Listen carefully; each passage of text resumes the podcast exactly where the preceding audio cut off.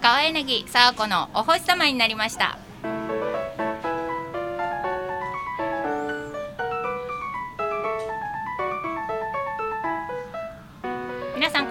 んばんちは川柳さあこのお星様になりました。お聞きいただきありがとうございます。川柳さあこです。よろしくお願いします、えーこの番組は皆さんに笑いと夢と希望をお届けするためイートピア加賀より全力投球行き当たりばったりでお送りする番組です。ちなみにタイトルのお星様になりましたには皆さんに夢や希望をプレゼントするお星様のような存在になろうという意味が込められております。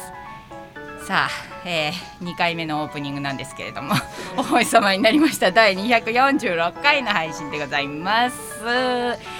えー今日はですねイートピア香川4階特設スタジオよりお届けしております、えー今日はゲストの方も来ていただいておりますし先ほども言いましたようにちょっと時間も押し押しですしオープニング2回目ですしさっささっさ行きたいと思います、えー2月の2週目の日曜日14日ということで今日は香川大学放送部の皆さんに来ていただいています。自己紹介をどうぞ。う一回します。はい もう一回しますはいどうぞ香川大学放送部の知恵です。よろしくおよろしくお願いします。願いします。えー、先月とね、先々先々月もうだったよねね来てくれたね、はいよろしくお願いします。ありがとうございます。お願いします。はい、そしてもう一方、はい、えー、お久しぶりです。香川大学放送部のこうちゃんです。こうちゃんよろしくおい願いします。今日は女子ばっかりでね、今日はっていうか最近女子ばっかりですね。ねはい、女子ばっかりでお届けしております。えー先ほども言いましたけれども、今日はですね、あの前回からスタートしたんですけれども、新企画ということで、えーゲストの方に来ていただくですね、えーコーナーやっておりますけれども、そちらに今日も。えーゲストをお招きしてお話をお聞きする予定になっております楽しみにしていてください、えーそしてコントロールルームのお父さんたちも自己紹介だけぐらいしとこうかな。よろしくお願いします。はい、お願いします。元気ですか？そうですね、リハーサルはできるぐらいは元気ですよ。そうね。はなかなかないよね。あんなに通してリハーサルすることはね。はい。い、はい、ね、今日の小話は？え、短いや短いやつ、つうん。ここ話ぐらい。ここ話、いうんや いいんですよ後ろ振り向かなくて別に。気になる。あのーはい。今日ね、バレンタインということで、はいはいはい。あのーはいはいケーキ、ケーキじゃない、チョコレートをね、はいはい。朝から食べてきたんですけど、あはいはいはい。ははいい、どうですか？何がどうですか？なんかちょっとわからないどういうことですか？公開ダメ出しが行われるんですか？今からここいでやいやいや、はいはい。あのーこれ以上チョコレートは増えるのかなっていうちょっと ドキドキ感がね。ああなるほどね。あるので、なるほど。ちょっと終わるまでにはドンマイヤで。そ皆さんね持ってきてくれるんじゃないかなと。それはもうドンマイとしか言いようがないです。は、はい。いということでちょっと変わりますね。はい変わってくださはい、おマイクが変わりました。いはい。僕です。はい。よろしくお願いします。よろしくお願いします。今日も黒マスクやね。ん？ん？今日も黒マスクやね。黒マスク。そうや。じゅんさん聞こえてないやん相変わらず。そうそうそうそう。だからあ私のの声が。僕多分喋ってる感じを、うん。あのど指あの口元をこうね。じゃあほんまにねそのマスクしとるとさわからんよね。わからない。なんか今まではそのちょっと聞こえんところあっても口の動きとかでそうそうそう補そう。完してそうですよねって言ってたそうそう。ビジネス会話がそう。できんくなったよね。できない。大変だね。あのーまあそういう面ではあの、うん。悪い面もあるんですけど、うん。あの動画の編集とか撮影とかしてたら、うんうんうん。あの誰がどう喋ってるか関係ないんで、音で後だけかぶせるみたいな。あーなるほどなるほど。それがしやすくはなったそうそうそうそう。ごまかしはきやすしやすくなったあーので。そうか確かにね。です。そうですね。はい。うんうんうん。もう春ですね。春ですね。春ですね。ちょっとぬくいですよねぬくいですね。今日もあの極暖を着込んでたんですけども、うあのーすごい暑くん準備中に暑くなって、うん。うん。えっ、とあの多目的トイレで着替えたんですけど、着替えてたんや。いつの間に？そう。なんや。そう。そんなに？そんなに？そうですね。極暖がきつい時期になりましたそうね。ですね。そろそろね春物もちょっと着たいなみたいなね。感じですね。だからですけど、はい。まああの春といえばね、あの新学とかね、そうね。新路とかね。はい、門出とかいうのがありますので、はいはい。今日はそんなちょっとぴったりな感じ。そうですね。今日はそんなうん。の感じにぴったりなゲストさんにお越しいただいたかと思いねますじゅんさんが今日はご紹介いただいたんでそうですね。あのエージェントとしましてはい。しっかり役割を果たそうかなと思ってますので。そうあのね唯一ねその私とかうん。平石 P とかは新企画やろうみたいな、うわ楽しいとかって言ってそう側は考えるんやけど、はいはい。それを後からこう後ろでパッちゃんとしてくれるの結局じゅんさんなんやなって いやあのねお星様の魅力はあの総合力ですのでね。そうチーム。チームチーム。チーム。いい感じに。チーム力をそうですね、はい。そういうことですね。大事です、適材適所です適材適所です。大事ですね。はい。ありがとうございます、そうどうぞよろしくお願いします。はい、よろしくお願いします。さあそんな感じでですね今日もいつものメンバーでお届けしていきます、えーバレンタインデーですけれどもそんな気配はみじもさせずに、えーのんびりといきたいと思いますので今日も最後まで皆さんお付き合いよろしくお願いします。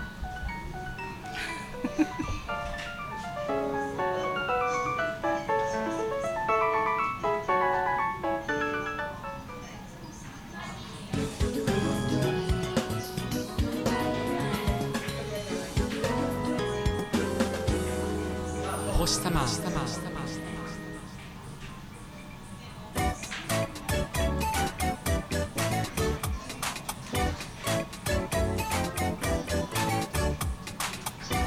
大学生が社会に出るまでに知りたい100のこと。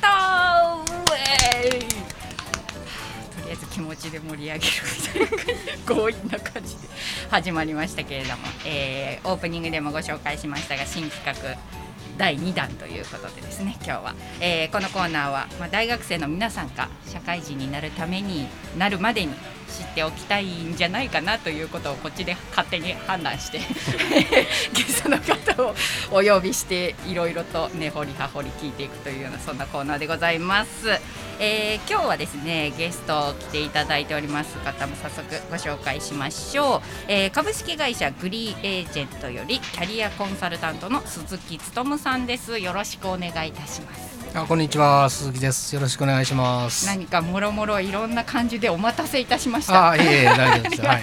非常に楽しいありがなと思いながら。す、はい。よろしくお願いいたします。お願いします。えーキャリアコンサルタントをされているということで、まあ、あの就職就活についてですねいろいろと今日はお聞きしていきたいなと思うんですけれどもあの私事なんですがはい私川柳自身がですねあのほぼ就職活動をしてないというのもありまして学生時代、はいあの私が一番何も知らないんじゃないかなと OG なんですけどもなんですけどちょっと思っているのでいろいろ聞いていきたいなと思うんですが、はい。まずあのそもそもなんですけどキャリアコンサルタントというそのお仕事っていうのは具体的にこうこういうことを普段してるよっていうのはどんなことがこう挙げられるんですか？えーっと一言で簡単に言うと、働く人の相談役みたいな仕事ですね。うん、だからうんうん。必ずしもその新卒の時に就職する時のうんお手伝いとか、はい。まあ、社会人になって転職する時のお手伝いうん。だけに限らず、はいまあ、すでにどこかで働いてる方が、はい。まあ、仕事をする上で、うん。いろいろまあお悩み事が出てくるので、はい。やっぱりまあ第三者的な立場でこうある程度それも専門的な知識を持った人がお聞きしてこう、まあ、そ何か問題があったからって辞めるかどうかっていうのが別にキャリアじゃなくて、はい。そこでいかにこうよりよく働けるようになるかとか、まあ、それが無理そうであれば転職っていう手段もありますし、はいはいそういうのを客観的な立場で、うんうんえー、と助言するというか、うんうんうん。でそれだけでなくて別にあの、まあ、ちょっとこれは私の個人的な考えも入りますけど、はい。例えばそのちょっと語弊があるかもしれないけど主婦はいはい。家に入ってはい。家庭のことされてる方もこれははい。働く人になると思うんですよね。あはいはい。だからそういう方も、まあ、含める、ん。だから別に会社勤めとか、はい。えー自分で何かさ自営とかでされてる方だけじゃなくて、はいえーまああのご家庭の方でそういう家事のことをするのも十分働くはい。仕事ということになってきてう、んうん。でそれにはやっぱりあのえー働く領域の中で、はい。えーやっぱりこう悩みとかもあるはずなので、うんそういう方も含めた、えー方の助言をするような、うんそういうお仕事になります。じゃあその例えば、まあ、関わる人たちその就職をこれからしようとしてる人たちとか転職をしようとしてる人たちには限らないっていうそうことですね。うん。あのそれだとこう例えばいろんなお仕事されてる方、いろんなお仕事をしようとして、まあ、いろんな今お勉強されてる方とかにこう関わられると思うんですけど、はい。そのご自身でアドバイスをする際とかにそのわからないところみたいなのってないんですか？あそれはもう当然あります。だからもっと細かく言うとキャリアコンサルタントの中も、はい。その新卒にが得意な人とかはいはいそれから転職支援が得意な人とか、はいでその転職支援の中も、まあえー、と非常に専門性が高いものを求めてこられると,、はい。えー、と業界ごととかはいはい。そそう,、いうその職種にも分かれれてもきますし、だからまあ女性に強いとか、はいまあ、はいそういうふうに専門性は分かれてはくるんで。でもう一つ言うとその、えー、と健常者だけじゃなくて、はい。障害をお持ちの方とかあーはいはい。も、えー、と一部は一部というかその領域としては含まれてきますから、はいはい。まあ、おっしゃるように非常に幅は広くなるのそうでですよね。へえ、アコンサルタントとしてそのお仕事をされる時ってじゃあ何をこう勉強されてそういうお仕事に疲れるんですか？えー、とまずは、うんえー、と大きな意味ではカウンセリングの領域になってくるので。はいはいはい。ですのである程度そのカウンセリングの技法とかお話の聞き方そうですねとかですか。うん、いろいろ理論はたくさんありますから、はいまあ、そこまであの心理系の専門の方とかほど多分深くはないと思うんですけどでもはい。非常に基本で土台になる部分なので、はい。知ってて実践もできないとダメですから、でその中にそのキャリアコンサルティングに関係する理論理論とかも一応ありますんで、はいはい。まあ、そういうことがうん。土台になってあとはまあ、えー、と自分が関わるうん。まあ、領域が、まあ、ある程度自然に定められてくるので、まあ、私だったら今香川の地元企業への就職をする、まあ、それは新卒も中途も限らず。それその香川の方が香川の企業にっていうことですね。いうのをメインにしているので、うん。まあ、当然やっぱり地元企業のことを知らないと,、はいえー、とできないので地元企業に関することとか、あとはまあ新卒の方転職の方い。特有の考え方とかがあるので、まあそういった、まあ、その辺はやっぱり実践伴いながらでないと身にはつかんと思いますけど、そんなじ感じになりますかね。はい。年齢も結構じゃあそのあそうですねバラバラっていうことうん、ですそうですね。うん。えーちょっとこう大変なお仕事だなっていう感じがしますけど、その鈴木さんがそのキャリアコンサルタントこうしていこうっていうふうに思われたのはどういうとこえーっと一番大きかったのはやっぱり自分が転職する時のいきさつがまあはいきっかけになりますかね。ろはいはい。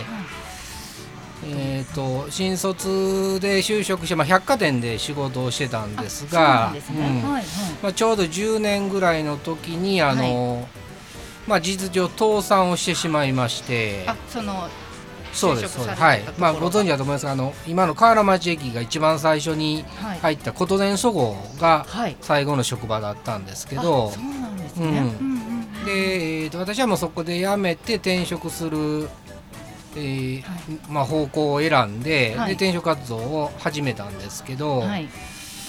まああの今振り返ってもほんまに恥ずかしいというか、思い上がっとったなと思うんですけどまあそれなりに自信があったんですよ。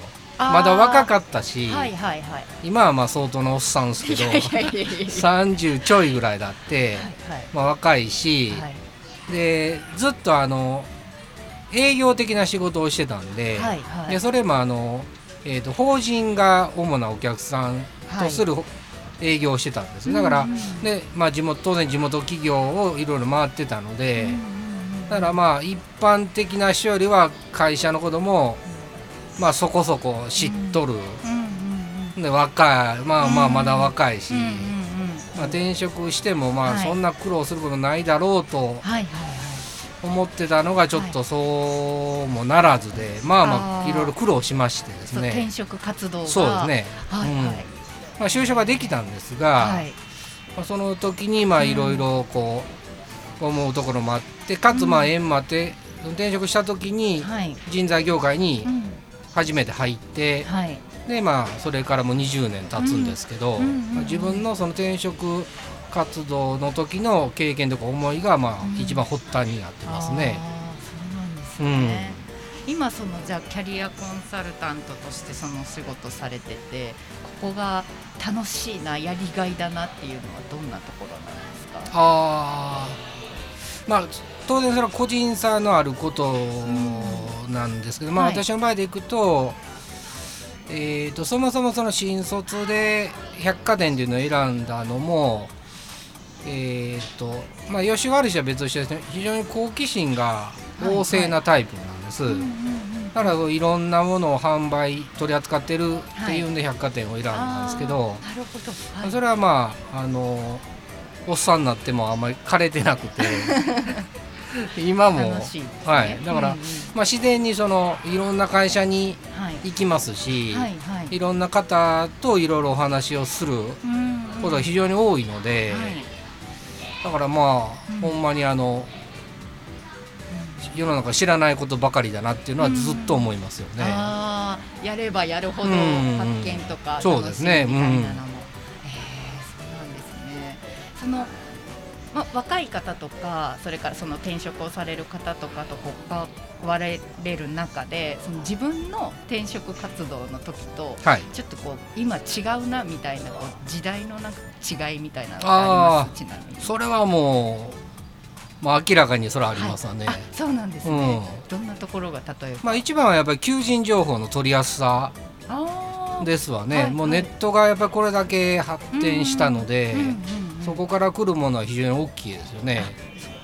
うねん。まあ、例えて言うと私が新卒の時だから30年前今皆様ぐらいの時だと、はい。まあ、ネットは当然なく90年代の初めぐらいだったんではいで就職活動で、まあ、リクルートさんはもう当時あったんですけど、はい。はいえー、と会社の電話帳みたいなのを請求するんですわ。こんなぶ 分厚い。ボーンって 送抱えるようなのが。送られてきて、はい。でそれを見て会社とかその記事内容を調べて、はいはい。で興味があったところはメールも多分なかったんではがきかなんかで資料請求とかして、はいはい。うん、でまずね資料が送ってきて、はい。でそんな流れだったんですよね。うん今非常に手間もかかりましたから。そうですよね、うん。そう考えたらその部分の手間はもう全然ってますよね、うん、ものすごく違いますよね。うんうんうん私が大学時代の時でももう結構前ですけど、うん。その時もそのインターネットでこうある程度集約されててじゃないですけど、その例えば業種でこう絞り込んだりとか自分の住んでる地域とかこう行きたい地域で絞り込むとかそういうこともこう手軽にできましたし、うん。そんなのが全部こう紙だとちょっと気が遠くなりますよね、今考えると。まあ、時代のスピードも違うんで、うんまあまあでも、うそうなんですね、就職しやすさとかこういう業界が人気になってきてるとかっていう変化はありますか？うーんそううーん。あそれはうん大きくは、まあ産経的なところはやっぱりうんうんうん敬遠されるっていうのはありますけど、まあはいでもそこを言うと、うんさっきのその変化の、うん。私はそのえっ、とマイナス面だと思うんですけど、うんうんうんうん求人情報を簡単に取れるようになってるので、あはいはいはい。求人情報ありきみたいな就職活動に悪い意味でなってしまってるんですね。もう新卒の方もうん。転職する方も同じなんですが、はいはい。でも本当はその就職とかその働くっていうことは、はい。その自分が行ってみたいなって思う業界とか会社のことを調べるのも、うんうん。当然大事なんですけど、はい。自分自身のことの振り返りとかの方がもっと大事で、それができてないとやっぱり方向性違ったりとか、はい。入った後になんか合わないなみたいなことになってまあ不幸なことになる可能性出てくるんですけど、はい簡単に求人票が取れる分もうすぐパクッと食いついてで受けていくみたいになっていくんで。とはイメージだけで判断してまあ 3K とかいうのも、もっと本当は一歩踏み込んで考えると、はい。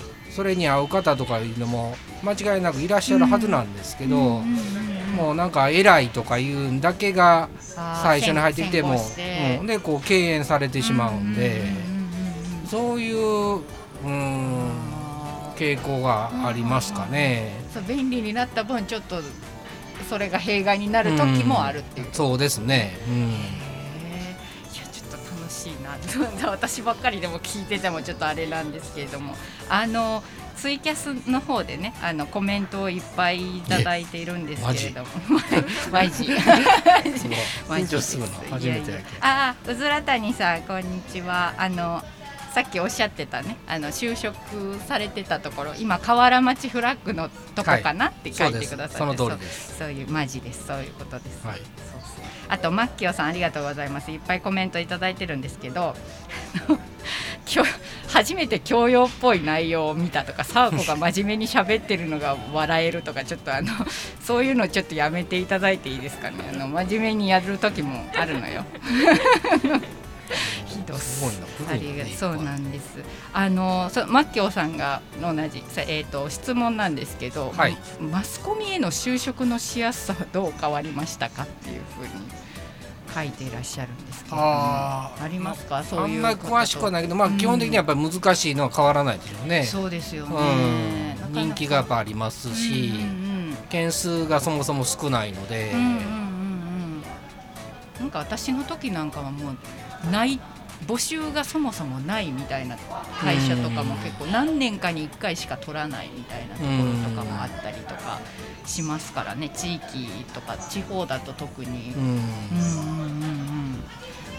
まあ、その辺もだから、まあ、難しいとこですね。人気があるところもイメージではい、皆さん決,、ま、決めてし思い込んでしまってるいうのもなきにしもあらずなんで、うんうんうん人気があるからいいところか自分に合うのかな別の話になってきますからうんね。そうですね。うん。確かに。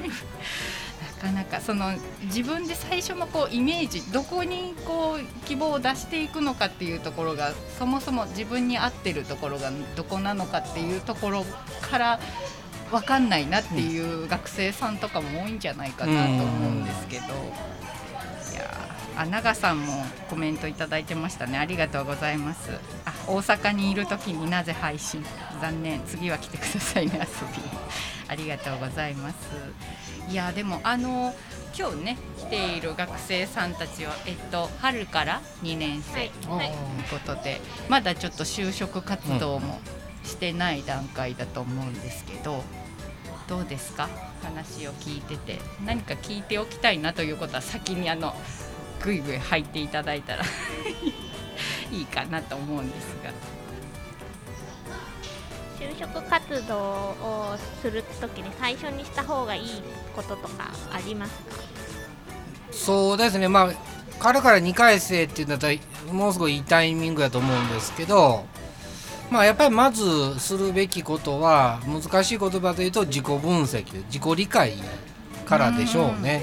うんうんどうやってやるんですか自己分析って？あそれはねえっ、と、まああその辺もまあ一昔前と比べるとはい。大きく変わってきてるんですけど、ある程度そういうのの大切さいうのははい、浸透しつつあるんで、うん。えー、と調べるといろいろツールがあったりとかするので本とかも結構出てますし、はいはい。まあ、そういうのを使うと、まあ、難しくはないんですけどちょっと手間なんで、まあ、そこはちょっと面倒くささがありますけど、うん。やれますし、まあ、あとは、えー、と学校だとその就職担当の就職課とキャリアセンターとかあって、で私のようなそのキャリアコンサルタントというかいたりはするので、まあ、そういう方のお力借りたりとか、あとねここならとかにもあの副業とかそういうのを兼ねて、はい、えーそういう相談とか応募の時の処理の添削する人とか、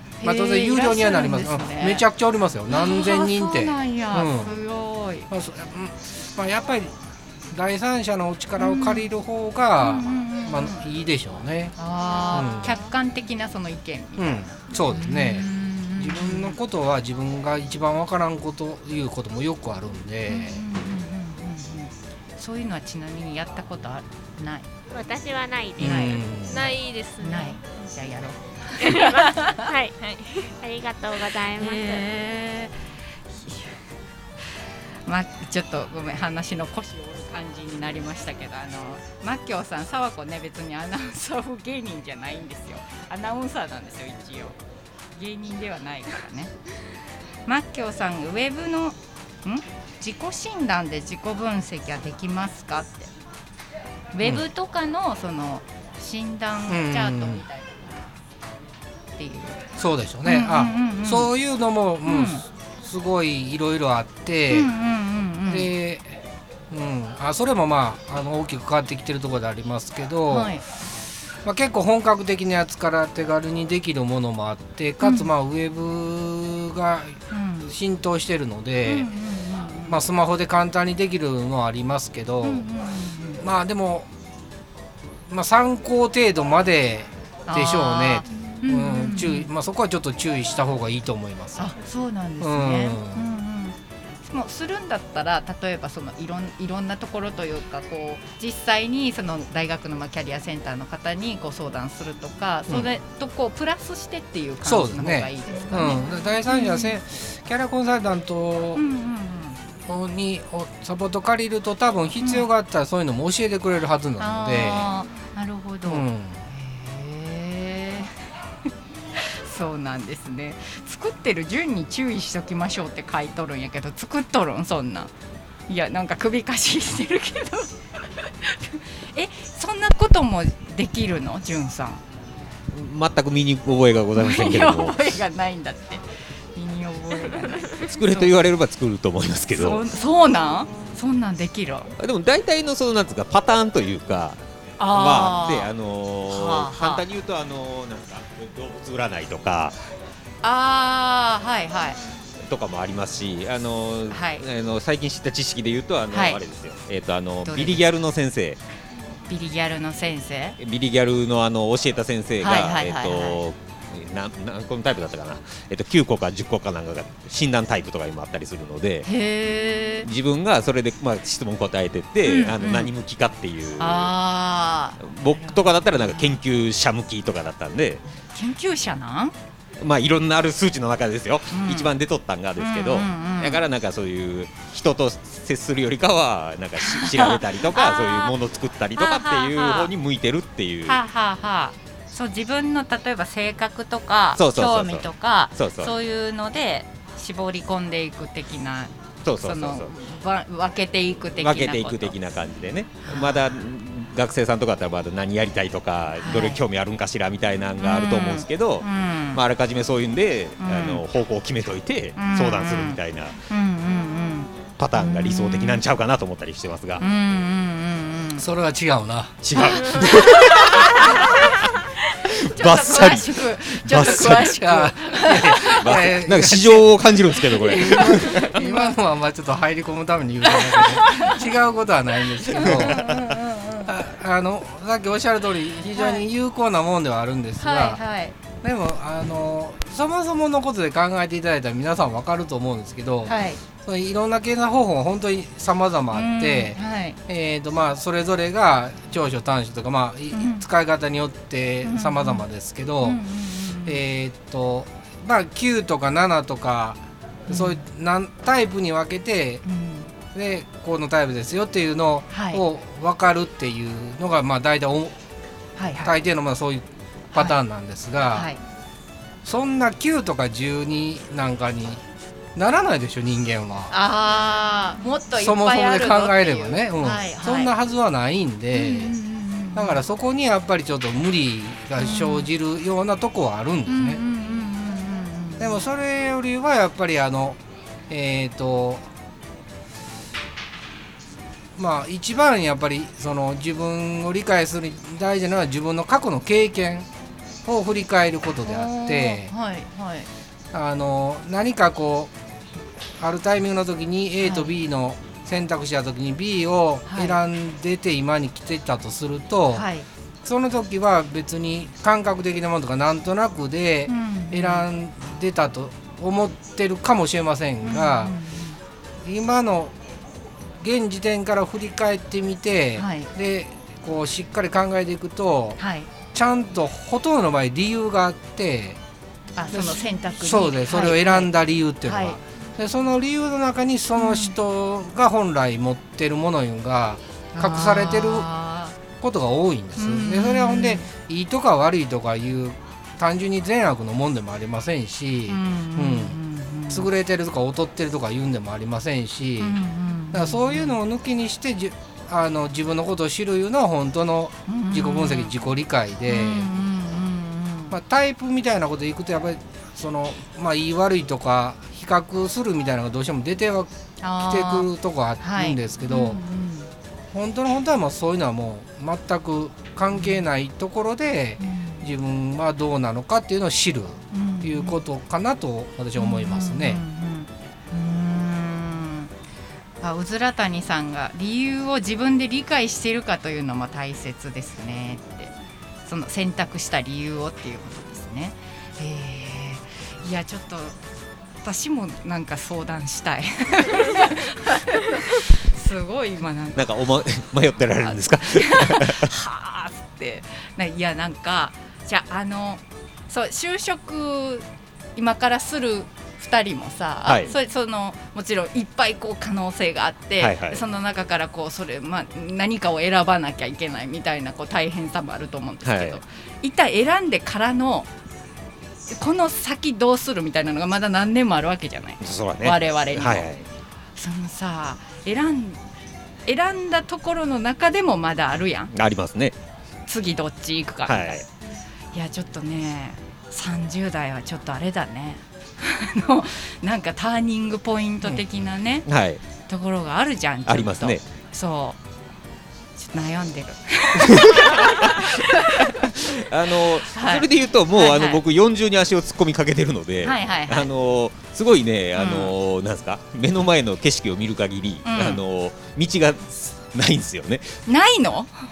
そうどういうこと？20代とかに比べたらね。どういうこと？うんうんそうそうそううんそう。そう大学卒おった時から比べたらあーそう。めね。っちゃこう開けてるっていうわけじゃないそうそうそうそうそうそう。なのでねやっぱり、はいはいはい。学生さんの時にこう、、はいろんな視点というか、はいはいはい。やっぱりそのあたりが原点になってるところが多いのでしっかりね鈴木さんみたいな人に相談とかね。ねえ難しいな、でも過去の選択を振り返るというか今おっしゃっていただいたそのん選んできたものの理由。いやわからんな。なんかなんとなく流されてここまで生きてきた感が。個人的には。そうではないでことの方が多いですよ。本当ですか、ね。うん、本人はそうおっしゃっとっても、うんうんうん実際こう話をするとはい。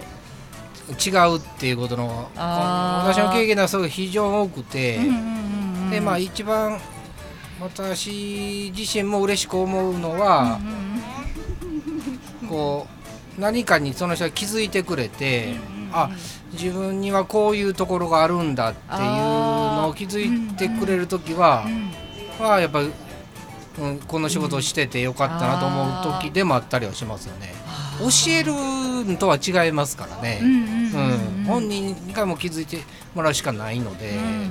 こうやでってこっちから言えることじゃないってことですよね。そうですね、あーやっぱりそういう瞬間っていうのは結構ありますありますね。あんそうなんですうんね。まあ腕替えですからね。さすあが。いやいや、あすみません。ごめんなさい。さすがえっとそこ違うって言うとないですからね？それは違うな。やり返しちゃった方がいいですかトンのコメントがいっぱい来るかもしれない。な昔しとんねんみたいないやね。いやえーでもこの逆にその鈴木さんがこうお話をご相談を受けられてこれはちょっと難しいなみたいなこともあるんですか？あ、まあそうですね。ちょっと見切れんというか見切れんっていうとちょっと違うかもしれないですけど、うん。私だけではどうにもみたいなああそれはもうあそれはもうかんあの逆にたくさんありますやっぱり。あそうなんですか、うん。うんうんそういう場合ってどうされるんですか今度。それはね、えっとはい。さっきも言いましたけどやっぱりキャリアコンサルタントの中もその専門性でいくと分かれてくるので、はい。でえっ、とキャリアのカウンセリングからもう飛び出たそのカウンセリングとかをする方々も、うん。臨床心理士さんとか、そういう方もいらっしゃいますから、はい。だからえっ、と、まあ、簡単に言うとそういう方につないでいったりとか協力してもらうっていうことですね。対応策とすると。でもそれは逆ねそこはももう一つ逆に言うと、はい。もうそう鉄則です。あそうしないするべきですね、うん。コンサルタントは。あ。そうなんですね、うん。そう叱るべきところにつなぐっていうのもコンサルタントのそのお仕事っていうことですね、自分で変にこう抱え込むんじゃないですけど、はいはい。ええ格好してうん。やりきろうとしたりとか、はい、まあ無理やと思ってこう適当にあしらうとかいうのはもうやっぱりこうハットで、うんうん当になんかなんだろう奥が深いというかお仕事のそのここうっていう一つのお仕事だけじゃないんだなっていうのもこうお話伺っててもね思いますけれども。あのえ？何ですか？あコメントね。マッキョマッキョさんニートしかしたことがありませんが向いている仕事はありますか？ちょっとちょっとあの大きいな質問がこれ。あります、あるって、うん、あると思いますそれは。あるって、はい。ちょっと相談して鈴木さんに。そもそも働く気なかったらダメですからね。そうね。あのいわゆる有名なあの働いたら負けだと思っている的なあのあの感じだとちょっとってことですよね、外に出る気があれば。そうそうそうそう。うん、彼あのあの働く気がニートをしたいっていう人ですからね。働くのは嫌いですって どうする？それは。うん。まあ、ね。いいんじゃないですか？なん いいんじゃないですか。って。あるって外は出歩歩いいてますからね。そういうことじゃないですね。そういうことではないんですけど。あのもう一つあちらの方にダ,、はい。ダブルダメ出しをさせてもらいますと、あはいはいはい。い 今のお話とか、はい。それからさっきあの、えー、とご自身のことをおっしゃった時に言ってた、40に入るかあらはいはいはい。可能性が狭まるとかあみたいなはいはいはい。意味のこと言ってたと思いますが、言ってましたね。それはねあの、仕事をするいうことだけでしか考えてないのでそういう発想になるんですよ。でもキキャリアっていうのは、はい。ままださまあ、最初に言いましたけど別に家事とかはいはい。することもキャリアにも含まれるし、ちょっと大げさに言うと生きることそのものがキキャリアなので、うんうんそそそだから別に仕事っていうのはその中の自分の生活の中の一部ですから、はいはい。そこだけをピックアップして考えるのまあダメでもないんですけど、うんうんまあ行き過ぎるとそれは弊害が出てくるんです。あだから、うん。まあそのコメントいただいてる方のことは知らないですけど、うんうんニートが好きならそれでいいんです。ーあー。別に。なるほど。それがその人のキャリアですから、うんうんうんうんうん。はい、だってじゅんさん、うん え？で え？だって。あ狭まってるっていう話ですね。そうですよ。だから仕事仕事は一部ですよ。人生の。ああ、一部ですよ。一一部ですね。本当に今今のはじゅもうじゅんさんの本当にちょっとちゃんといいですか？聞いてほしい。いいですか？いやいやいいですよ。いやと言いながらね、うずうずら谷さんのコメントみたいな人もいらっしゃいますから。ね。うんうんうんコロナ禍だと向いてる向いてないを考える余裕なく食べていくかどうかしか考えられない方も多いかもですね。っていう、去年からのこの感じはやっぱり大きくこう影響というかありますかね。ん。んそうですね。それはやっぱりどうしても。求人の状況ということでいくとうん。まあそうですけど、まあ、そこもだからそのその求人があるかないかとかどこが多いかとかいい。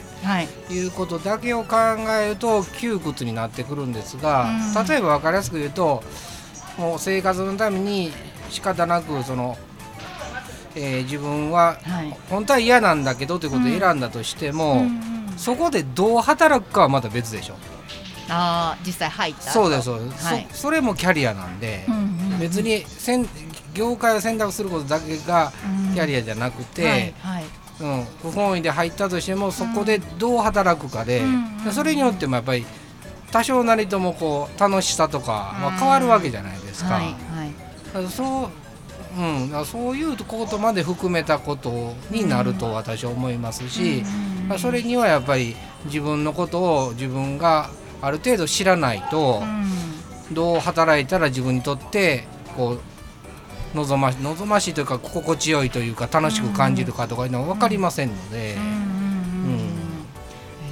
実際にそのここ最近でこう関わられる方はやっぱりそういう影響を受けてちょっと変わったりとかしましたか？相談の内容だったりとかアドバイスされる内容だったりとか、はい、コロナになった後とこれまでとは違いますか？やっああコロナ前とコうん。ロナがなってから、うんうんああそれはまあうーんああまあ違いますかね。うんうんどんなところがこう大変というか具体的に就職探されてる方とか転職しようかなって思っていらっしゃる方とかっていうのはどういうところをこう困ってじゃないですけど、うん。相談しされてるのかなっていうのは。まあやっぱりえっと、いよく言われるのはその、うん。さっきのコメントに近いなことでその贅沢は言ってられないっていうふうに思って、うん。はいはい。で、うん、まあ本来望ましくはないけども選ばずを得なんかなっていうあー。風な考え方にうん。はやっぱりなってるところはありますかね。まあうんそれはしょうがないとも思いますけど求人そのものは、うん。まあ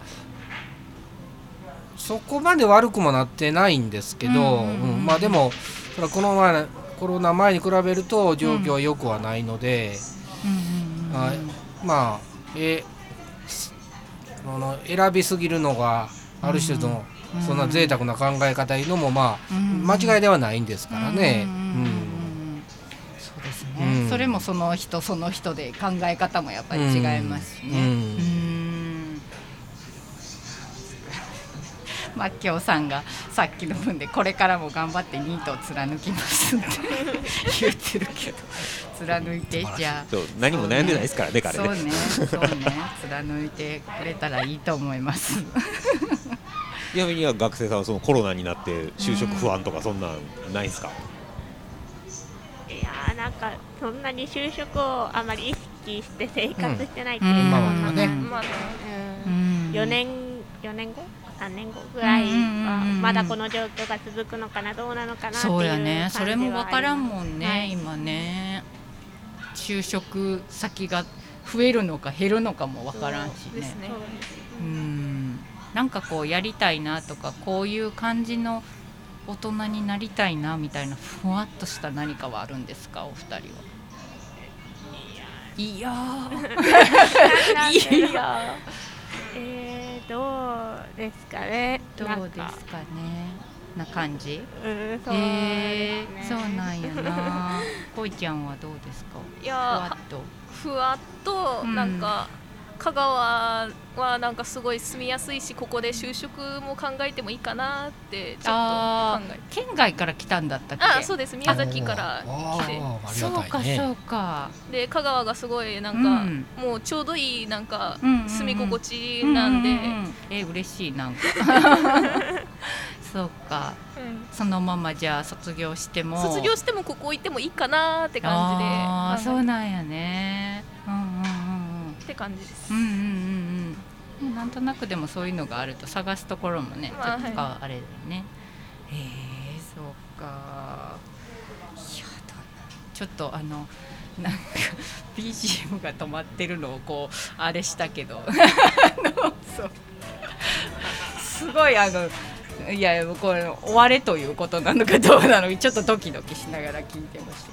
うーん白いな。でもなんかあの私の個人的な話になるんですけど、はい。私はその大学時代にやってたアルバイトとかまあいろいろそのそのそれから派生するボランティア活動だったりとかをそのまんま仕事にした感じなんです、なんとなくこう卒業してもそのまま居座ったって言ったらちょっとあれかもしれないんですけど。でもそのそこからもう一個こう自分の中でちゃんと仕事プロとしてこうなんかっていうそのなんかできないかなっていうのをすごいふわふわしてるけど あのいろいろ考えててなんか30代になるじゃん？なったじゃん？でそのずっと、まあ、アナウンサーです司会者ですってその名乗ってはきているけど何か習ったわけでもなく、そのちゃんと会社に所属してちゃんとアナウンスの技術を先輩から教わったわけでもなく、がこのままだ何にもないなみたいな自分のこうとこうやってこうオンエア中で大丈夫かな。今すごいなんかあの言い始めたもののみたいな感じになっててなんかじゃあそう。あのこれ終わってからやれっていうやつじゃないみたいな感じにはなったけど。じゃあなんかさあるじゃんやっぱり。ちょっといわゆる中堅どころみたいな感じになってくるじゃないですか、うん。30代になって。ちゃんと大人としてどうかなって思っているところはあって。ちゃんとね自分でね技術なり社会人としての常識なりなんかちゃんと自分で学ばないとなと思うんですけどなんとなくできたなっていう感じがあって今から勉強するってなったらどうしたらいいのかなっていう のあるじゃん。あるのよ本当に。何からしたらいいかわからないんですよもう。しね？すごい爆笑されてるけどそうなんですよ本当に、いやだからなんかでも今更勉強したいんですとも言えないじゃないですかなんか。どうしたらいいのかそなれはでもその辺も 全然今はもう勉強しやすいでしょう。やっぱりネットの発達とかまあさまざまなことで。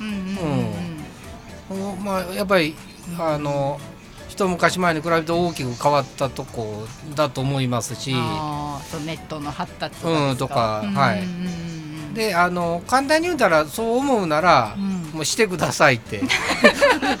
ごもっともでございます。もうそうそう。ですね。はい、でやり方はそらいろいろありますから、えー、とそういうところを、まあうん場合によっては紹介できるかもしれません、まあうん。そういうのにもつないでいくっていうのもちょっとした役割でもありますんでね。うんでまあい一番今のお聞きしてても思うことはえっ、とまあマイナス的な感情でお話しされとったと思いますけど、えっ、と悪いとは思わないっていうことですよねそれは。はいはいははいい。はいはもう皆さんにやっぱり伝えたいことです。その悩みがあって当然なんで。うんうんだからそれをまあ悪くすると自分はダメなんだうん。とかいうふうに思いがちなことが多いんですけど、逆に言うと、はい。あって当然。でそれはいくつになっても50超えたおっさんもあります。悩みが。はいあのつきません。うん。でもあって当然でそっからスタートする、うんあるのがダメだとか何歳になったのにこんなんはダメだいうのはもうこれはもう,、はいはい。もうそもそものスタートが、ま、私は間違ってると思うので、はいはいうん、完全に今耳が痛いというか。そうそのネガティブなのも悩みみたいなねところもありますうん。ねそうですね。それも分かりますけどね、うんまあでも自分で自分はダメだというふうに思うほど、うんはいはい。まあある意味不幸なことはないので、うんうんうんうんまあそんな簡単なもんじゃないですけどね、うんうんうんうん。うん。できることに目を向けるというか。そうですね、マッキョさんも自信持って自分を貫いてって言ってくれてる。ありがとうございます。マッキョさんがあの全然話変わるんですけど今の日本は終身雇用が崩壊していますが国民の終身雇用志向があんまり変わっていない気がします。この歪みが今後の日本経済へ与える影響があると思いますかっていうちゃんと真面目な質問。テーマでかすぎ。急にどうした？テーマでかすぎ。っていう感じですけど何か思うところはありますか？もしあれば。いやーそれはさっき、うん。あ今日初めて高橋さんがええこと言うたなと思いますが、確かにちょっとテーマが大きすぎるというか。そこが今日初めての そんなとこ褒められても そうですね。うん。まあ、でもうん終身雇用っていうのは、うんえっ、とまあ日本人のうん。もともと持ってるこうずっとつないできたうん。風習とか文化の影響もあるので、うんうんあのうん、それは本当にもうえ江戸時代からずっと昔のことですよ。そういうようなところからつながってくる部分もありますから。まあ、簡単に今の時代にどうこうみたいに言えないところはあるかなと私は思いますね。うん、これ以上まあ話すともう大きくなりすぎるんですけどすね。うんうん。だ崩壊しとるとかそういうのとはちょっと違うと思います。ああ、うんかしい。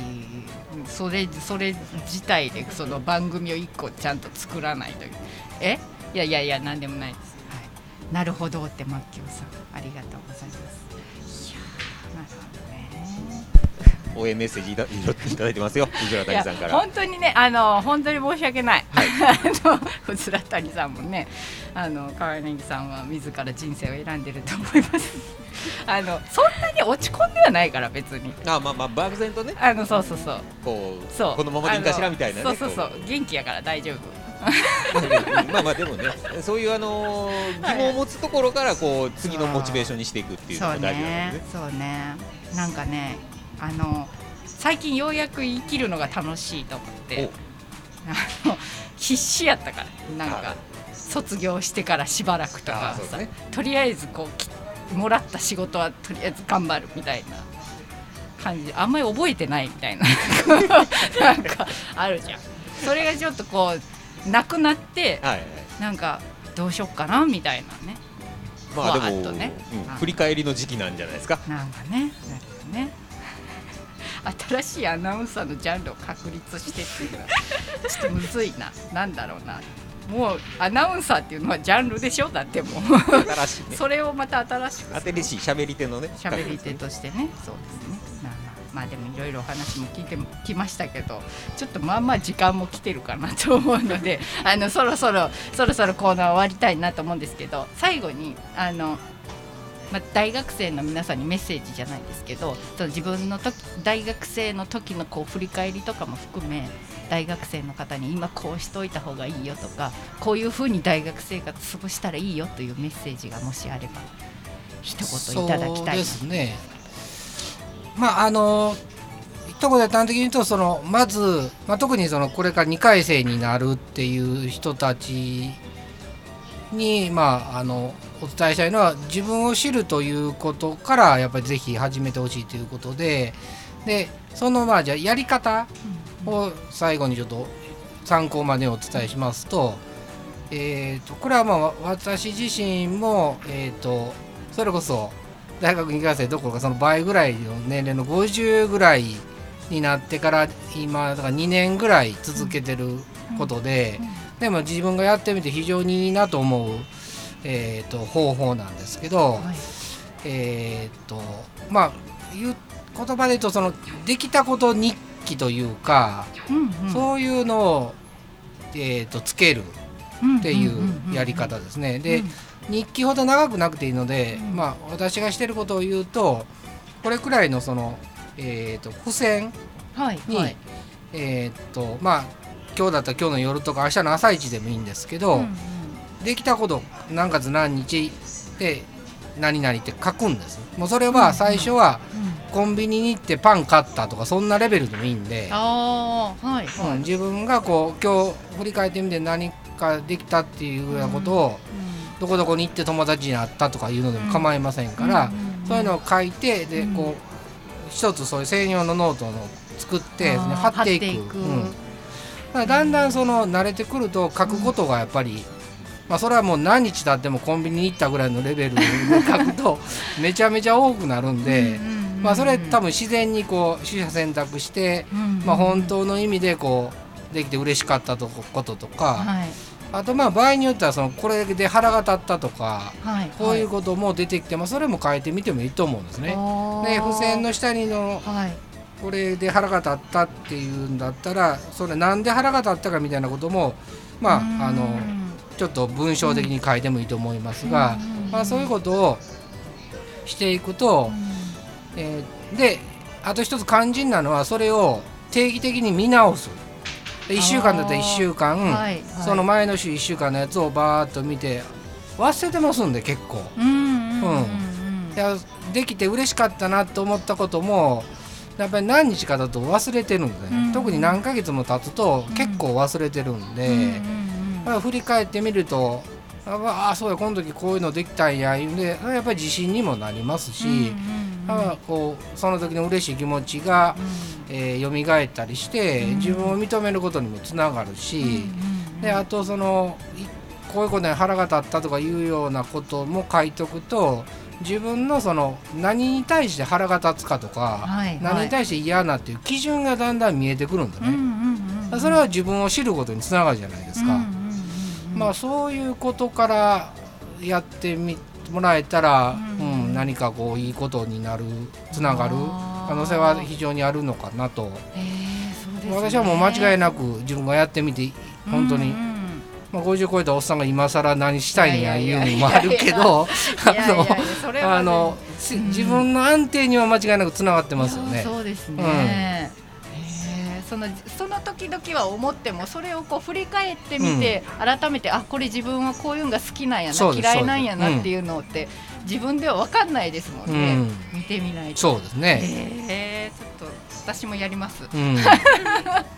順順にこう言われたって書いてますよ。悪口 マッキョさんがデスノートも一緒にって書いとるけどちょっとそそれデスノートの方に書かれとるかもしれん。自分がそうそう。なのであの悪口や。せ世界中のノートがどれがデスノートかわからないのでみんな毎晩「マッキョ」って書いてあってみんなで。なるほど。いやーちょっと今のはでもほんまにためになるまあぜひ。具体的に。簡単でうんうんうん。うん簡単ですからね。もう5分10分15分あれば十分できるんで。今晩からできますね、めになりました。ありがとうございます、こちらこそまだまだちょっと話をお聞きしたいんですがまたぜひ次の機会にあということで。は、はい今日はありがとうございました。えー本日お話をお聞きしましたのは株式会社グリーエージェントキャリアコンサルタントの鈴木努さんでした。ありがとうございました、はいありがとうございます。した。ありがとうございますそれではですね一曲お届けしたいと思います。ミミカで仏性山駅。い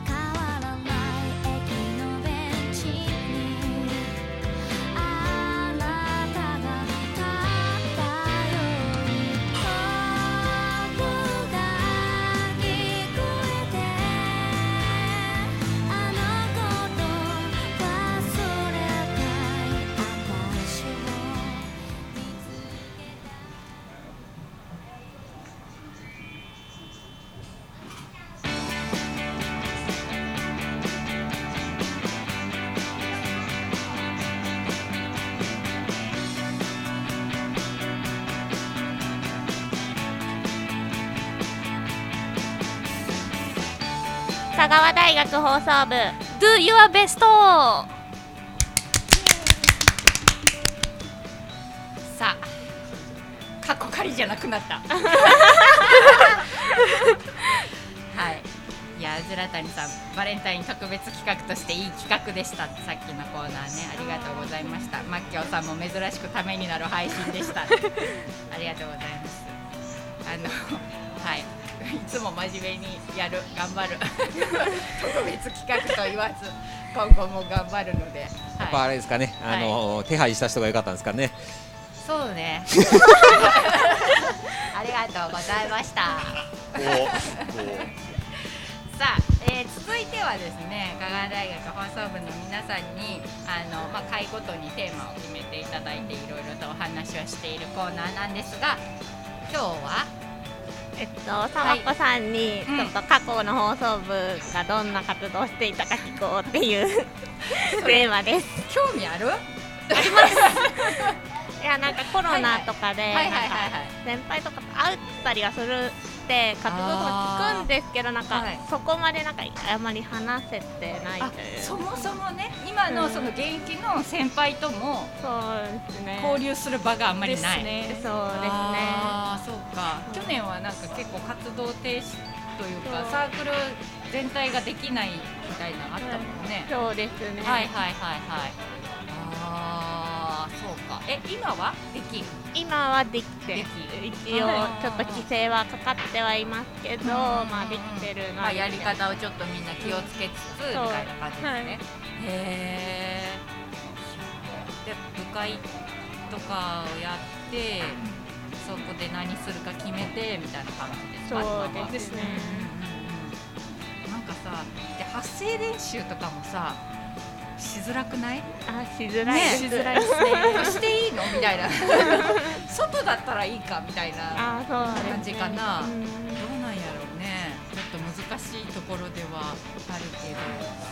いやでも私が現役だった時は今は今でこそ結構人数がいて何年かずっと続いて人数がいて例えば番組を作るとか配信をそれこそやってみるとかいろんなこう新しいことが増えてるじゃないですか。私たちの時は一学年1人2人とかザラでそうなんですか。そう。だから あの部会でも全学年来てるけど5人とか。あ みたいなことが結構あったんですよ。私が入った時は部会に常に来てるのが一学年ちょうど1人ずついてみたいなあ4人揃うみたいな。あ今日みんないるねみたいな感じだったかな。一応なんかその部員自体はいたけど例えば他の部とか兼部だったりとかでやっぱあの学祭があるからステージやるよとか N コンに出るよ NHK コンテストに出るよとかそういう時はそのみんなが来れる日でちゃんとするけど定期のその部会は4人とかだったからあのねちょっとねなん何をしてたかと言われると全く有益な情報がね いやいやないんですよね。うん？あ、うずら谷さん、川柳さんが学生の頃は琴電とコラボして列車借り切って温泉行ったりしてました。めっちゃ大規模ですねだね。東日本大震災の年でしたね。そ あーそううなんですねそうなんです。2011年ね。でちょうどえ、あれでも3月だったよね。卒業間近だったもんね。そうそう。あのそれはこのお星様の配信で、あのー琴電っていう香川県のねローカル鉄道があるんですけど、琴電の電車の中でお星様やろうって言って、お星様の配信しながら電車で琴平まで行って、コンピラさんの温泉に入って帰りの電車でもラジオやって実行まで帰ってくるみたいなやつだったんですけど。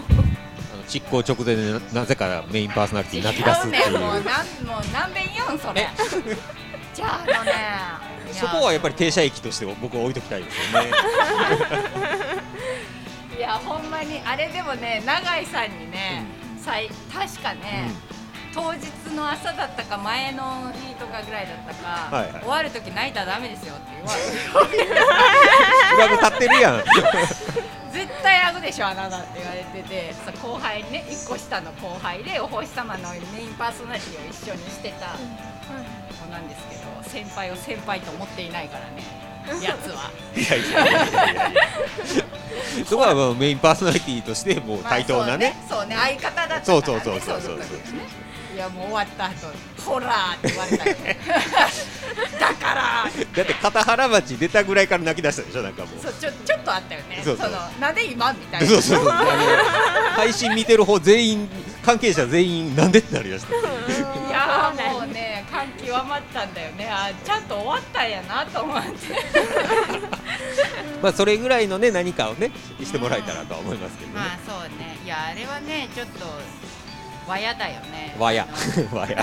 わやって。が学生という権利をフルに使った大人に無茶を頼みまくるっていうまあだからこそですよ。まあね学生さんだからだからこそですよ。すごい今しかできない言うたらモラトリアム期間ですから。まあでもそれはあると思う。あの何しても許されるというか。そう大っぴらに言う言うことじゃないかもしれないけど。でもあるよね。あると思いますよ。学生さんだからこそできるというか、うん。学生さんという権利を利用したらいいと思うそう。そうそうそうそうそう。免罪符をね。うん本当。白谷さんが永井さんって下級生だったんですか同級生だと思ってましたほら永井の態度のでかさが出てるやんこんなとこに後輩なんですよ永井さんいやそれこそだから一人ずつしかいなかったからはい私のためのその部員はいたけど来てない私のためあためね違う違う違う違うあびっくりしたフォ同期ねーフォーサワコじゃなくて同期同期同期の部員は来てる部員はいなかったんですよ。あー。名前はあったけど。まあまあ。そう学祭の時とかには来てくれるあそうそうーでもあれですねモッティパイセンも。そううん。あそうモッティモッティいろいろされてましたよって言ってなんか今日はなんか川柳さんを元気づける会かなんかどうした？どうした？別にそういうことじゃない。そういうことじゃないけど。なんか平石 P もなんかちょっと現役時代の武勇伝のちょっと部員少ない時代の代表じゃないそうですね。創世期からおるやん。放送部の。創世記。え作った人が4年の時に入1年で入ってきたみたいなぐらいですかね。化石やでも放送部の。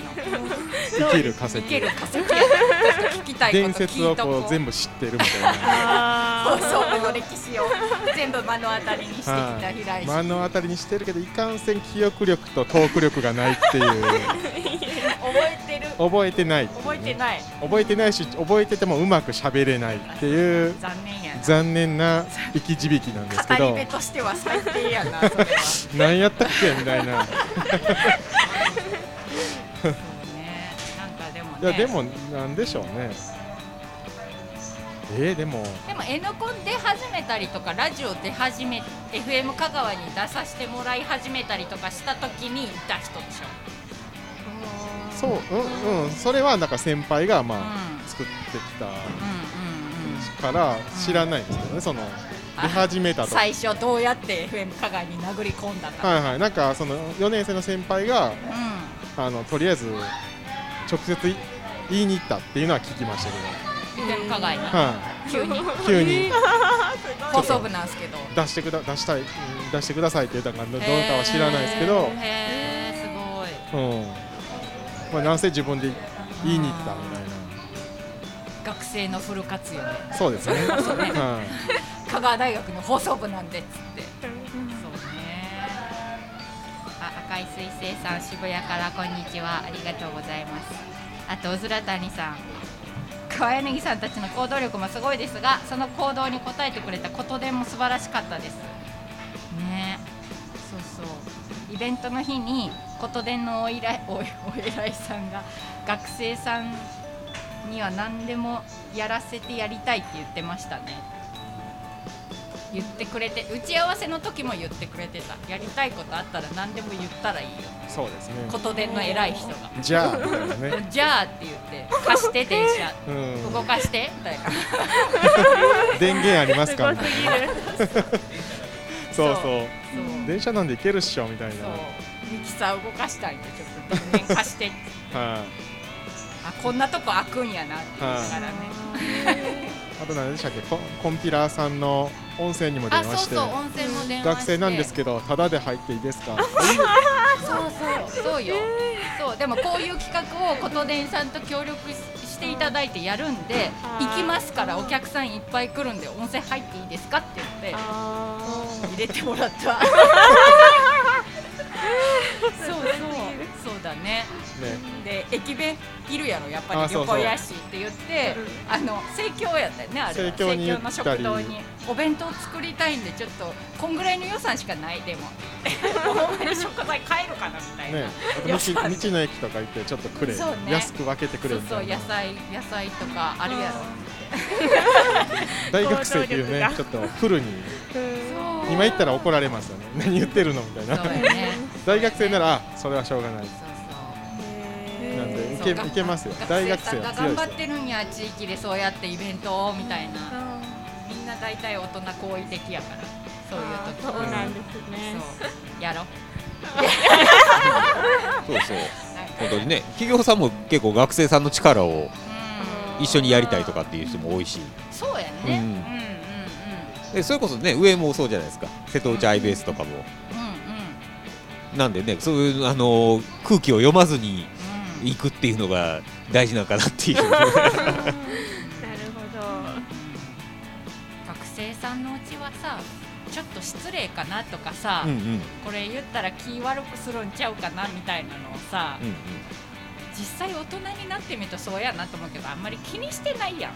なんていうの、うん。そう学生さんにそんなんされても。そうそうそうそう、なんかう頑張ってるんやな。ん、そうそう。あのー あの別に。あの言葉も悪いかもしれないですけど、ん。あのそんなとこ気にしてないというか、うん。大人からしたら、うんうんしっかりしとるなとか思うことはあると思うんですけど、うんうんうんうん。それよりかはその発想だったり行動力だったりとかそ,、っちを求めてるような気はしますけどそうね、ね、うん。やっぱ若い人は面白いこと考えるなとかね、そんなことすんのみたいな。そうそうね めちゃあの急めっちゃハードル高いこと言うとるような気がするんですけど。うずら谷さんも大人だと実現が難しいことも学生ならできることもありますのでいい意味で大人に甘えましょう。わかりました。使い甘え倒しだったますらいいんですよ。うん使い倒しだったらいいんですよ、使い倒したらいい。はい、まあその前のコメントをちょっとスルーするっていうちょっと。えどれ？ええ2つ前かな？歌手デビューデビューはしてないもん。だってリリえリリースしてないし。いやいやあの FM で流れたじゃないですか。流れた流れたけどね。あのお星様のさ今も使ってるエンディングの曲に平井シピが歌詞書いたんですよ。へそれを川柳とあとさっき言ったあの永井君と2人で歌ってで平井シピとかモッティとかその時におったそのお星様メンバーもコーラスで参加してっていう曲を作ってあのウィークエンドシャトルっていう FM カカの放送部が出していただいた枠のところでいつもやったらリクエストかけるんやけど今日 CD 持参したんでっていうのでフルでかけました。5分。聞いてみたいです。これで出すのがさ悪い大人よね。ん 記憶力はねは。い。記憶力は悪いですけど察しも悪いんで。空気読まず空気を読まず書けれるんであの。いやーほんまに。ねだって劇団とかもやったりとかねいろいろしいろいろしましたけど。いや歌ってんな。歌ってんな。すごいいやー今聞いても本当にこれを FM で流したのかっていう今やれって言ったら無理じゃないですか。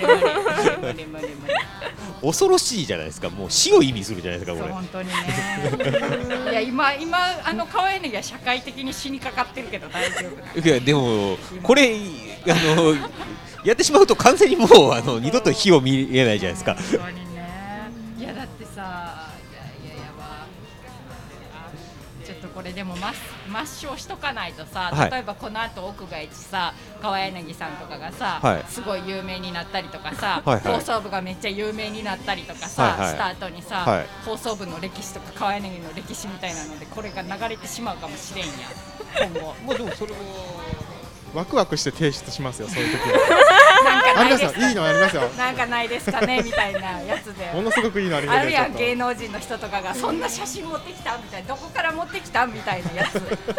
なる聞いてください聞やん絶対いてください前前のめりで渡していきますけど。やだ村谷さんも音源あるのか。まあそういうところだけ我々はあの記憶力発揮しますんで大事なところ余計なところででも結局何でもやったらいいっていう話ですよね。あの本当に何をやったらわからんっていう時は何かを何かしら何でもやったらいいと思う。やってからとりあえず部長にあのちょっとこれ出したんですけど大丈夫ですかね？事後報告応募ねしたんですけどうん。よかったですかね？みたいな。よくやるやつ。よくやるやつ。はい、とりあえずあのやってみてから考える。あとあのやっぱ自分でやるの恥ずかしかったら前に出る人を探してその人にやらせるっていう。ちょっとやっといて。応募しといたから 人の名前でいろんないろんななんかなんとかプロジェクトみたいなよくわからん、そのねここれ何どこのやつみたいなところにいっぱい応募してたからね昔。やっぱりこう自分の名前でやるとちょっと恥ずかしいじゃないですかやっぱり。まあ確かにそうですね。でも人の名前だったらなんかいいじゃないですか 何の恥ずかしくもないから。いいじゃないですかじゃないんですよ。それでなんかわからんけど急に呼び出されて急にプレゼンさせられる。一時通ったんで二次面接来てくださいって言われて。何の一時ですか言いながら行かないかな。やめてください。はい。名前はちょっと先名前はちょっと先言うてから借りよう。借りるんはいいけど。借りるんはいいけど。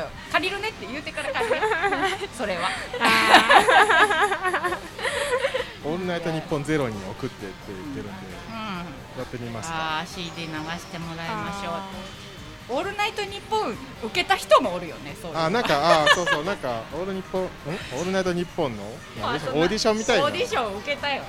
なんかやってましたね。すごい。放送部で。お星様のね。落ちてましたけど。おし言わんでいい。そこまで言わんでいいんですよ。言わんでいい。受かってたらわかりますよ。それはももっと言ってるもん。言ってるよズラ谷さんが黒歴史黒歴史って自分で思うものも歴史ですからね。刻み続けましょう。なんかいい風にまとめていただいたけど全然ためにならんかったと思うよ今日。いやいや全大丈夫。然そんなことはないです。やっぱねあの山を登りたいと思った時は高い山を見た方が。そうですそうです。そうですそうです。言わされている。いやはないですよ。ー。ほでもなんかねあのいい意味で何やってもいい部活というかさうんうん。例えばさうん。なんていうのテニス部やったらテニスするしさ、はいはいはい。バスケ部やったらバスケするけどさ、はいはいはい。放送部ってさなんなんてなるやんみんなでもまあな何やってもいいんじゃないですか、うんそうだから放送せ放送らしい。放送はしろ。放送まあまあしてるけどしてるやんちゃんと。でもだってほら、うん。モッティもう海水浴行きましょうって言ってますよ。行ったりしましたね放送部でね。そうそう。そうね。だからあれもでもちゃんと、はいなんか確かあれですよ。N コンのアイディア出しとか。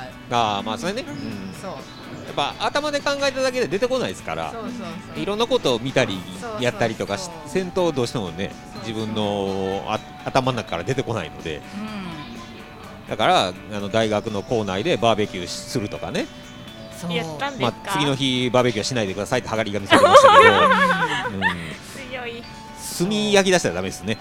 そうね。だからあのもくもくなったらダメかなと思って、うん。カセットコンロではい。なんかはしたよ沢子。えあれ何したっけ？なんかこんにゃくえ？何炊いたなんか炊いた鍋で。外で。記憶力が曖昧っていう。記憶力が曖昧。あ炭炭でもくもくせんかったらいいかと思ってカセットコンロ持ち出して外でなんか鍋した。そうそうそうそう。ごめんなさいね炭を禁止にさせたの僕だと思うんですそう。よ そう。お花見でバーベキュー禁止とかって。うん。なんかね。夜な夜なサークルボックスの前のあの自販機のところでうん。宴会を開くという。悪 愚行を。いやあのサークルボックスもなんかねいいですよね。あのなんていうの？なんでもあり感がねえそうなんや。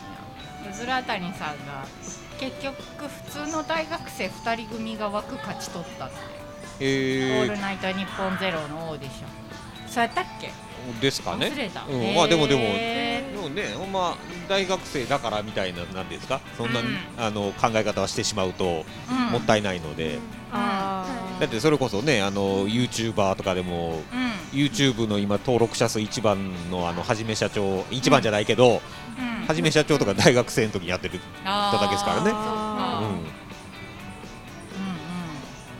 うんうん。なんかの話それこそ今なんかなんかする？やろうかなっていう話は出てるところです。まだ計画中です。へえうん。すごい。だってそれこそねインスタライブとかあんなんとかもしてるやん。あーそうですね。そう。前の放送部ではできなかったこともねそうそうそうそういろいろそうしてるからいいんじゃない？そのまま。新しいことどんどん手出し。言い方がちょっとね。まあ、あれやったらね OB とか全然使ってくれていいんで。ちょあそうそう。っとあれが足りんからみたいな。う多分集めたら集まるでしょいっぱい。んうん。こんなんやりいたいから。なんかしらうん手伝って。っつってうん。おるやろ。人ででも。暇な人は。うん。おせっかいな。ね、せおせっかいなじじばばが。おると思いますよ、いっぱい。ねいろいろ知識も経験もそれこそそれなりにそれなりにそれそれなりにやるんじゃないですか。そうですね。大人やからね。ははい。はい香川大学の公式チャンネルしてみてはモッティさんが。香川大学の公式チャンネルってあるんある？多分あると思います、へ学祭をあのオンラインでした時のはいはいはいはい。あのあのチャンネルが多分公式だとあ思あーそっかうんでそっかそっかあれに放送部出ますか？ねえ。やったろかって言ったらええやん。あー。私らやったろか？えだって学祭の時にめっちゃだってしたやん。あしまししたまね。したね。はい。そのままできるやん。あー確かに。ね確かにそうですけど、うん。でもなんか内容とかがなんか逐一なんか上から監視されてるような感じがして。ああその公式チャンネルだとね。うんですね。そうね。だからもう独立した方がいいかなーって私個人的には思ってます、うんうん。それはそれこれはこれでこううん。あーせないからね。放送部のチャンネルでしないと放送部でしたいことっていうね。うんうんうんうん。楽しみやなでもなんかオーディションとかにも応募しまくったらいいんじゃないあー。オーディショえ出たことある？ンない。ないよね。私もない。えっとどんな感じなんですかオーディションって？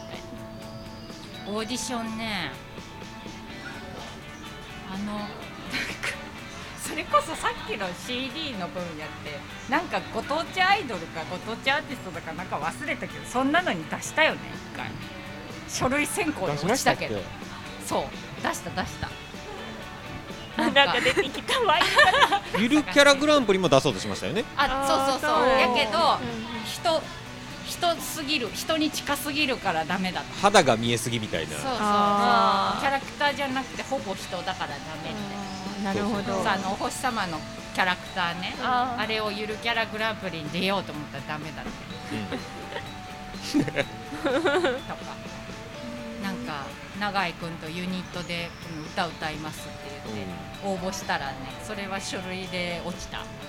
あ で大星様でもねあの、うんプロレスラー出てもらったりと。うガチプロレスラーにゲスト出てもらうとか、ーえー、すごい。あと奥花子さんにうん。オファー出してみるとかあーちょっと残念ながらうん。日程が合わず。ずっていう。まあ日程だけの問題だったっていう。そうなのかっていう。プラス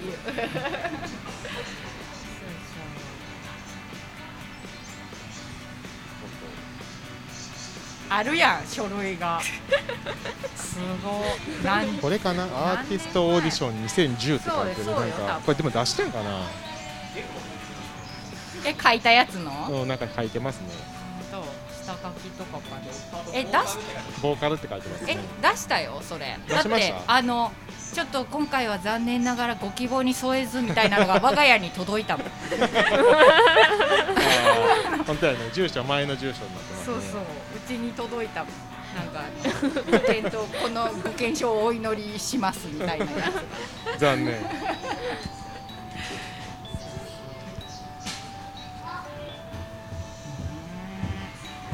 受かってたら今頃県庁にお星様の着ぐるみがいて曲が県庁に流れたりしてたのかな。そういう未来もあったかもしれない。あ香川にとっては良い未来ですね今は。そうですね。ね。結果オーライですね。結果何でもありあーそうですね。いやーでも本当に普段の部会はそんな何にもしてなかったよ。何にもしてなかったというかなんかね他事してたから多分逆にそういうこういうの出してみるとかっていうのをなんかみんながどっかから見つけてきたりとかしてたんやと思う多分。なるほど。そうみんなのその何やろう遊びの中からじゃないけど。普段はね部室で大富豪とかしてました。いや今も変わらないですよ。変わらないです。変わらないです。何にも追われてない時は大富豪とかして負けた人がたい焼き買いに行ったりしてました。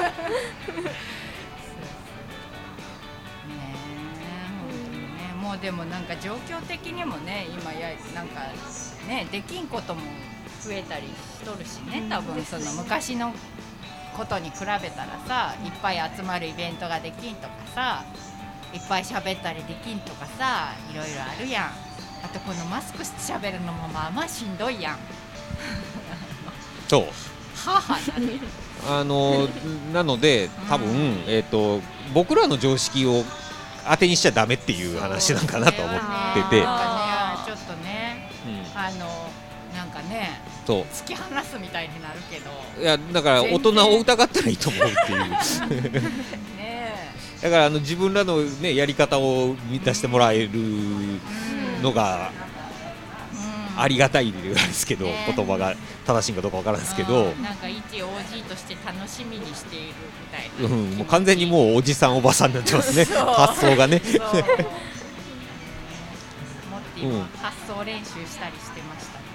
そうね発声練習じゃなくて発発想練習ね。あアイデア出しとかブレストだけとりあえずやるとか。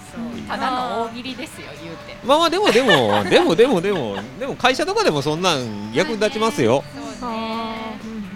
うん、そんな癖づいてるとかそんなんが大事だと思うんで。そうね、うん確かに。さっきの日記じゃないですけど、うん。う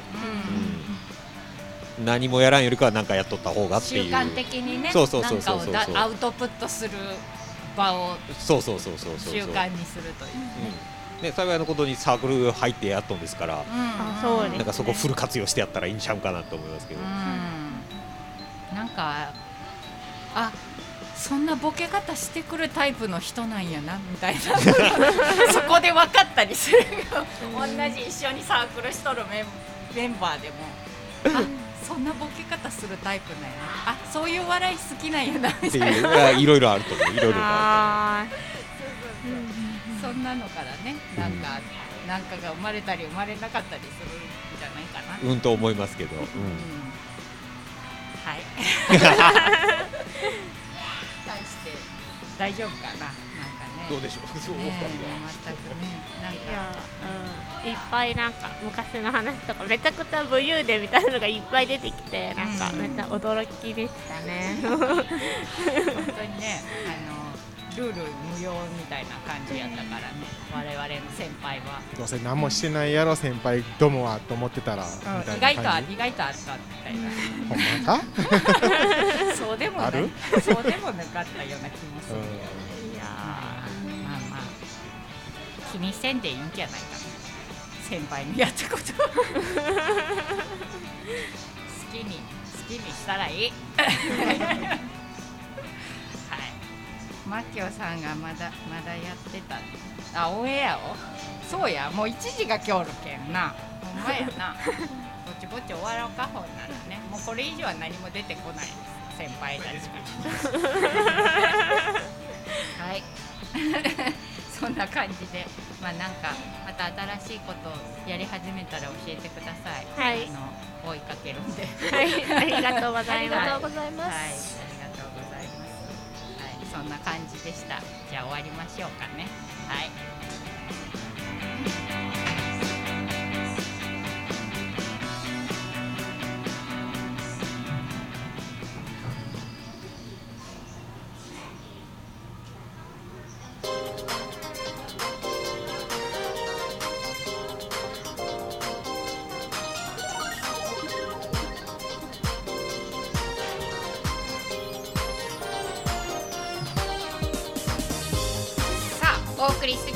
してきましたカーネギサーコのお星様になりました。そろそろエンディングのお時間です。この番組ではあなたからのお便りをお待ちしております。各種コーナーで番組へのご意見、ご感想、放送部に新しくやってほしいこと、何でも OK です。えー、宛先はすべて同じです。お便りアットマークやなスター .com まで。なんかツイッターとかホームページのメールフォームとかも適宜ご利用ください。はい。あのーさっきね、ちょっと後で聞こうと思って赤い彗星さんあの東京からね聞いてくださってると思うんですけど、あのー昨日ね地震があったじゃないですか大きい。揺れが長かったですよって書いてくださってたんですけど。東北の方でしたよね震源地はね。東北だったと思うんですけど関東も結構ね震度も大きかったみたいなので心配ですがお家とか身の回りとか大丈夫でしたか？赤井先生さんなんかねこの後もあるかもしれないとか10年前の分の余震かもしれないとかね朝はニュースとかでも言ってましたけど。うずら谷さんもね関東も相当揺れましたねって今コメントいただきましたけど気をつけてください。ご安全に。はいありがとうございます。ねあの完全にこうねなんていうか平和ボケしてんなって自分でも思うんですけどそういうニュースを見るたんびに本当にちゃんと持ち出し袋を作らないかんなと毎回思うんですよ。毎回思う。まだ作ってなかった毎回思うということはっていうことですよ。うん、あのいい加減ね作らないと。本当にとりねあえずあのひ持ち出し袋を置く場所を確保しましょそれよ。それ本当。今ねあの私ね作業場というかそう仕事してる場所。う、うん、今ちょっとの地震でもね大変な大惨事になると思う、はい。部屋から出られないかもしれない。あそう。だからねちょっと物減らすとかねあのちゃんと整理するとかね。はい。もうあの倒れてこないようにするとか飛ばないようにするとか以前のね問題ですね。対策を講じないとね、はい。平井式はね危ないです。すいません本当気をつけます。あの一応平石家のはい。としてうん。ことお断りしておきますけど、はいはい。持ち出し袋ははい。作って各あの車の中に入っていますあそう入れてる。入ってるわリュリュックみたいなやつリュックははめてます。あれはい。ほんまやな。あとお部屋にもあの持ち出し袋は作ってます。部屋にも。一個は作ってます。マジで、はい。初耳なんや。どうすん？おらん時になったら。車の中にあるんで大丈夫です。そう、はじゃ車にはあるわ確かに。私の車にも。い、はい、各車に一個ずつ。あれ？んあれ？はいわかりました、うん、1日2日分ぐらいは多分。嘘あれ？多分。そうなんや、はなんかこのカバンなんやろなって下ろしたらいかん 邪魔だなーっつって。ちょっと重いし。荷物乗らんなって下ろしたらいかんの。ダメです。あ本当？はい。やそういうのはさほうれん草じゃん。え？だえ？そう教えとこうそういうことは。いやなんかでも聞いたような気もする、うん、何回か言ったことあると思います。あモッティもでも東京でも長い時間揺れましたね。怖いね。気をつけよう。ね。はい。いやありがとうございました。今日も長々となりましたけど。お付き合いいただきましてありがとうございました。あそう。ほんで次回なんですけど次回がですね4週目じゃなくって、えー3週目。来週の日曜日になる予定です。2月の21日日曜日に次回生配信させていただきます。で4週目は代わりにありませんのでご注意ください、えー来週れんえそうれんちゃんですずらたにさん、えー来週は大人チームがあの来てくれてやる予定ですので来週もぜひお付き合いよろしくお願いします。ゲストも来るよ。ゲストも来ます。来ま来ま来ると言われるとその、まあ、日本語が難しいけれどもゲストは登場しますのでぜひ来週もお付き合いよろしくお願いいたします。えー、とそして来月の放送分の、えー登場する回なんですが今のところの予定だと2週目じゃなくて3週目の3月21日日曜日になる予定です、えーこちらはですねあの春のイートピア香川のイベントと連動して実施予定になっておりますので内容もちょっとスペシャルな感じでお届けできればなと今んとこは思っております。のでぜひ来月もよろしくお願い。しますお願いします。はい。放送部の皆さんとわちゃわちゃ来月もしたいと思いますあうずらたにさんゲストじゅんさんとかでしょうかって書いてくださってるんですがあのその場に来ないよっていうだけで本当にあの外部からのゲストの方でございます。はい。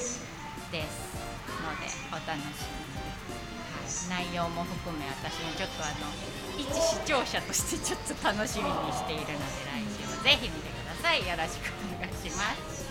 はい、えーそんなわけでまた来月。ろしくお願いします、お願いしますありがとうございましたそろそろじゃあお別れにしたいと思います。ここまでのお相手は川柳とジェイとこうちゃんがお送りしました。バイバーイ